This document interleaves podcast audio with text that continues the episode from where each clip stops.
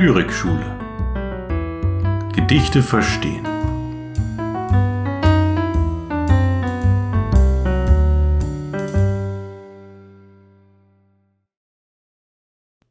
Theodor Fontane, John Maynard. John Maynard. Wer ist John Maynard? John Maynard war unser Steuermann. Aushielt er, bis er das Ufer gewann. Er hat uns gerettet. Er trägt die Kron. Er starb für uns.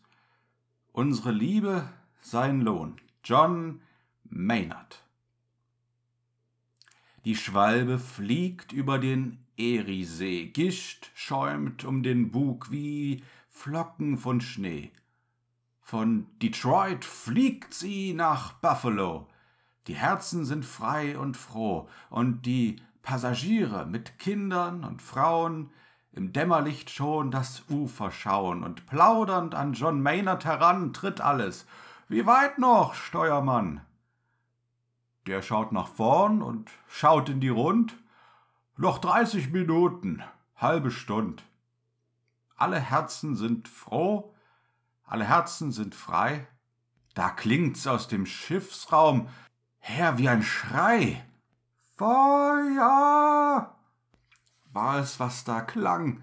Ein Qualm aus Kajüt und Luke drang, ein Qualm, dann Flammen, Lichterloh und noch zwanzig Minuten. Bis Buffalo. Und die Passagiere, bunt gemengt, am Bugspriet stehen sie, zusammengedrängt, am Bugspriet, vorn ist noch Luft und Licht, am Steuer aber lagert sich's dicht, und ein Jammern wird laut, wo sind wir? Wo? Und noch fünfzehn Minuten bis Buffalo. Der Zugwind wächst, doch die Qualmwolke steht. Der Kapitän nach dem Steuer späht, er sieht nicht mehr seinen Steuermann, aber durchs Sprachrohr fragt er an. Noch da, John Maynard? Ja, Herr, ich bin. Auf den Strand, in die Brandung. Ich halte drauf hin und das Schiffsvolk jubelt. Halt aus! Hallo! Und noch zehn Minuten bis Buffalo. Noch da, John Maynard! Und Antwort schallt's mit ersterbender Stimme. Ja, Herr, ich halt's. Und in die Brandung, was Klippe, was Stein, jagt er die Schwalbe mitten hinein. Soll Rettung kommen, so kommt sie nur so. Rettung, der Strand von Buffalo. Das Schiff geborsten, das Feuer verschwelt. Gerettet alle. Nur einer fehlt.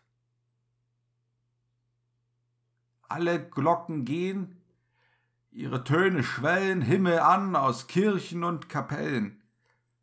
Ein Klingen und Läuten sonst schweigt die Stadt.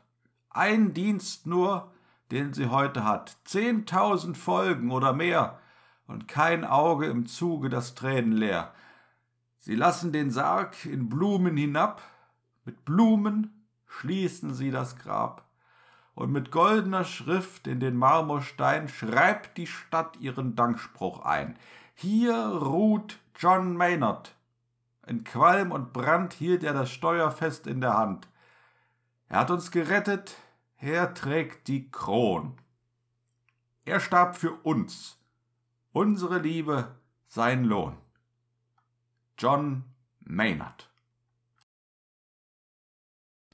Und damit herzlich willkommen zur 48. Folge des Lyrikschule Podcasts. Mein Name ist Johannes Thiele und heute geht es um John Maynard.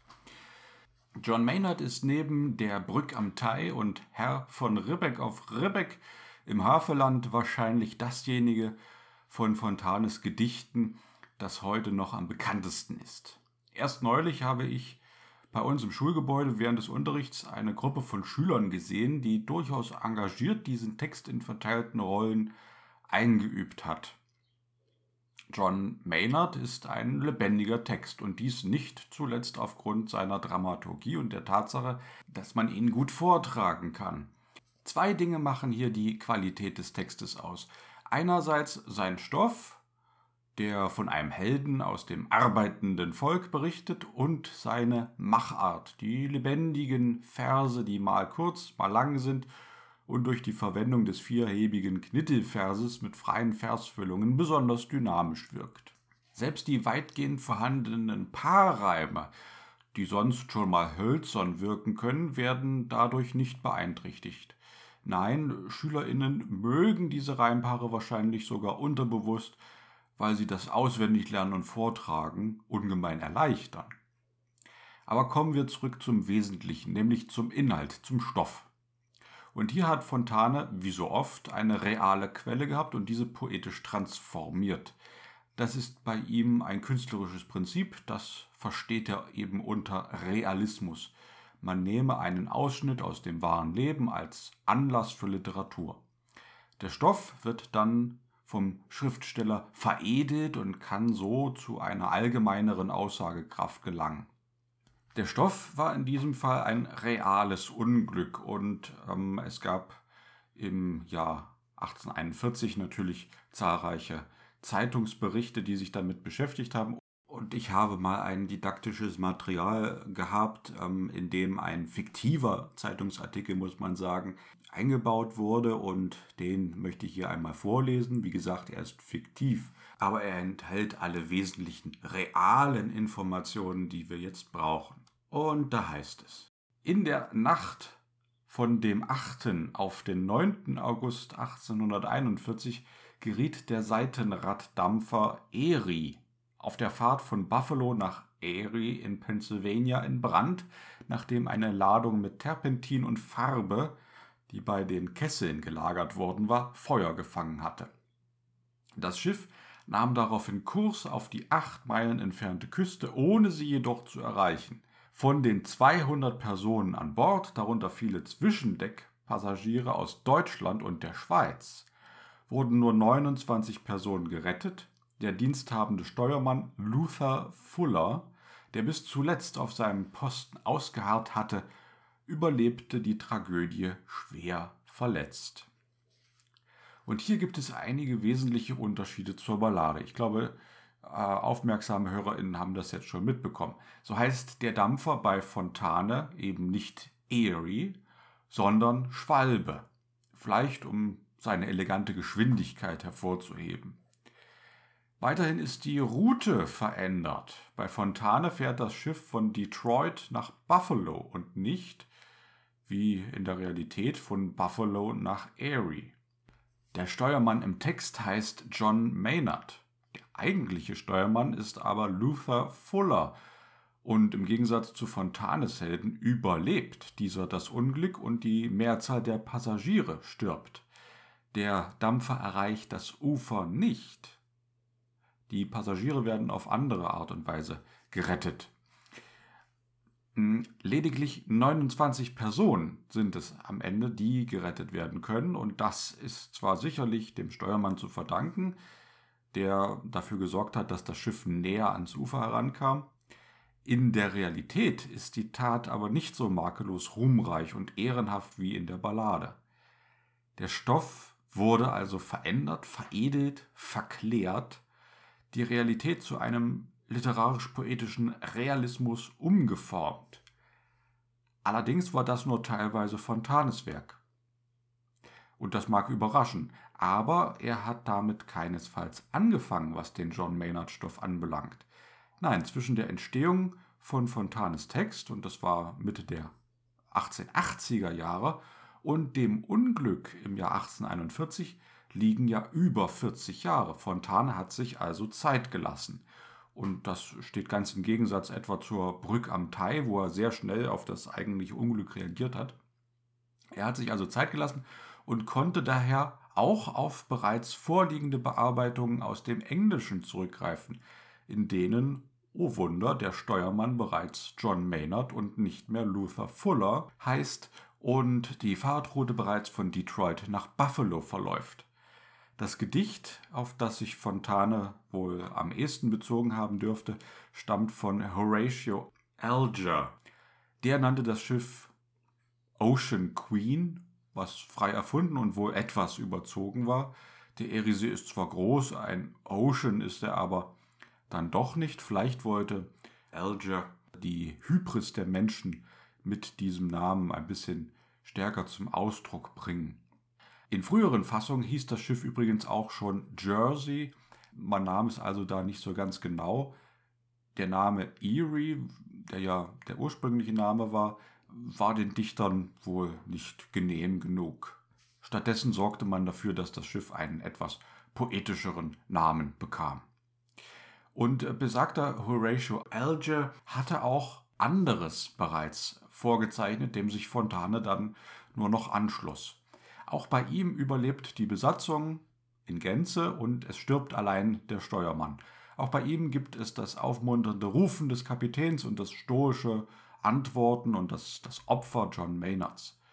Anders als bei Fontane zeigt äh, Alger allerdings sehr drastisch, wie Maynard den Flammen zum Opfer fällt und nur mit Mühe die Schmerzen niederringt, die ihm Flammen, Hitze und Rauch verursachen.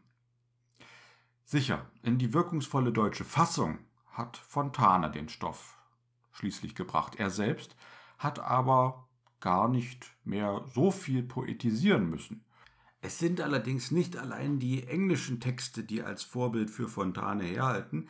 Die Fontane-Forschung hat seit vielen, vielen Jahren auch schon andere Spuren identifiziert. Es gibt nämlich eine deutsche Ballade von einem äh, Kollegen sozusagen von Fontane und ähm, zwar von Emil Friedrich Rittershaus. Da gibt es eine Ballade mit dem Titel Ein deutsches Herz und die kannte Fontane auch auf jeden Fall und hat sich hier offensichtlich auch Anleihen genommen. Man ist sich aber nicht ganz sicher, wie sich die sozusagen Maynard-Legende weiterentwickelt hat. Hatte das jetzt nur eine einzige Ursache? oder sind mehrere Quellen anzunehmen. Von Rittershaus hat Fontane aber in jedem Fall den Namen des Schiffs übernommen. Dort heißt er nämlich ebenfalls Schwalbe. Und die Forschung ähm, verästelt sich dann sehr viel weiter und man nimmt also zum Beispiel auch an, dass der Name Schwalbe wiederum von einem anderen Unglück übernommen wurde, wo nämlich ein Schiff namens Swallow, also englisch Schwalbe, gesunken ist. Wer sich dafür jedenfalls näher interessiert, der kann in den Fontane-Blättern 85, das ist das Jahr 2008, und im Heft 2 im Jahre 1965 genauere Auskünfte finden, die auch wissenschaftlich sehr fundiert sind. Äh, die Fontane Blätter, wer das nicht weiß, das ist sozusagen das zentrale wissenschaftliche Publikationsorgan der Fontane Forschung. Andere Dinge hat er zum Glück nicht übernommen, denn bei Rittershaus kommt nämlich zum Beispiel auch so ein Wort wie Niggerlieder vor. Und das ist natürlich etwas, was äh, Fontanes Popularität heute sehr geschadet hätte. Ein Text, in dem ein solches Wort vorkäme, würde man dann nämlich möglicherweise nicht mehr im Unterricht behandeln können. Und bei Rittershaus ist es auch so, äh, die Ballade heißt ja ein deutsches Herz und es geht darin anders als in Fontanes Ballade, auch um eine Nebenfigur, nämlich einen deutschen Passagier, der hm, beobachtet, wie ein Pflanzer, also ein Mensch, der eine Plantage besitzt offensichtlich, dem Kapitän anbietet, ihm eine erkleckliche Summe und dazu auch noch zehn Flaschen Whisky zu geben, wenn der das Schiff schneller in den Hafen bringt. Der Kapitän ist erst widerstrebend, und der Deutsche möchte auch sagen, nein, man soll doch lieber seiner Vernunft gehorchen, aber der Kapitän schlägt schließlich ein und das Schicksal nimmt seinen Lauf. Erwartungsgemäß halten die Maschinen diese zusätzliche Belastung nicht aus, das Schiff fängt Feuer. Das Unglück ist dann ähnlich wie bei Fontane. Rittersmann zoomt aber sozusagen noch eine Geschichte besonders äh, in den Fokus. Eine Frau mit einem kleinen Kind, sie ähm, geraten ins Wasser und können sich noch an einer Planke festhalten, die sie am Leben hält. Der Deutsche schwimmt näher heran, er kann sich auch kaum über Wasser halten, er sieht diese Planke und möchte sie für sich gewinnen, aber ihn ergreift dann doch Erbarmen und er opfert sich lieber, damit die Frau mit dem Kind am Leben bleibt. Der Deutsche ist also in vielfacher Hinsicht moralisch überlegen. Nicht so gut wegkommen dafür die Amerikaner. Also dieses Gedicht von Rittershaus ist eigentlich ein Text, der die deutschen Tugenden in den Himmel lobt und die Amerikaner sehr scharf kritisiert. Und diese einseitige nationalistische Stoßrichtung ist heute etwas, was wir nicht mehr so unbefangen lesen können, wie es damals im 19. Jahrhundert noch der Fall gewesen sein mag. Äh, auch hier hat Fontane sicherlich gut daran getan, dass er das im Text bei sich offener gelassen hat und ähm, den Amerikaner, den John Maynard, den Helden hat sein lassen. Äh, Fontane hat gut daran getan, das etwas universeller zu gestalten. Möglich sogar, das kann ich jetzt nicht genau sagen, das habe ich nicht überprüft, aber es ist möglich, dass er über das ursprüngliche Unglück und die wahren Begebenheiten gar nicht genau Bescheid wusste. Er hat das einfach von der englischen Vorlage übernommen und nur noch geringe Änderungen daran getätigt. Unter anderem hat er den Stoff noch etwas hm, dramatischer gestaltet durch ähm, das Einbauen der verschiedenen Zeitangaben. Am Anfang heißt es ja, es sind noch 30 Minuten nach Buffalo und dann wird die Zeit äh, immer weiter heruntergefahren. Man hat dann irgendwann 15 Minuten und am Ende sogar nur noch 10 Minuten. Und dadurch wird es ja spannender und, und das Opfer John Maynards tragischer. Einiges hat er also durchaus verändert, aber im Wesentlichen hat er sich, wie gesagt, an die Vorlage gehalten. Aber sei es drum. John Maynard gehört nichtsdestotrotz zu den gelungensten Heldenballaden. Uns wird ein Mann gezeigt, der sein eigenes Wohl zugunsten seiner Mitmenschen hintanstellt. In der Regel wird das moralisch positiv bewertet, sogar gerühmt, so wie auch im Text. Da erhält der Held, der sein Opfer gegeben hat, ja die Liebe des ganzen Volkes. Zehntausende kommen, um ihn zu ehren. Ja, man wird es also positiv werten, selbst dann, wenn man bedenkt, dass es auch für den Steuermann ja die einzige Hoffnung auf Rettung war, auf den Strand zuzuhalten. Was hätte er denn sonst tun sollen? Er hätte sich auch irgendwie ins Wasser werfen können oder so. Vielleicht hätte er noch ein Stückchen äh, sich ähm, über dem Wasser halten können, aber er wäre auch ertrunken. Und so bestand auch für ihn die beste Überlebenschance darin, tatsächlich äh, seine Arbeit fortzusetzen und den Dampfer auf das Ufer zuzuhalten. Aber selbst wenn man das alles mit einbedenkt, kann man, glaube ich, trotzdem hinterfragen, ob das Leben des Einzelnen tatsächlich das Leben der vielen überwiegt. Ist das Individuum denn weniger wert als die Masse? Das ist eine Grundsatzfrage der Ethik und wird je nachdem, welchen Philosophen man fragt, anders beantwortet. Die englische, eher utilitaristisch geprägte Ethik würde sagen, dass die Folgen einer Handlung entscheidend sind. John Maynards Opfer rettet eine maximale Anzahl von Menschen und das Gegenteil, ja, was passiert beim Gegenteil?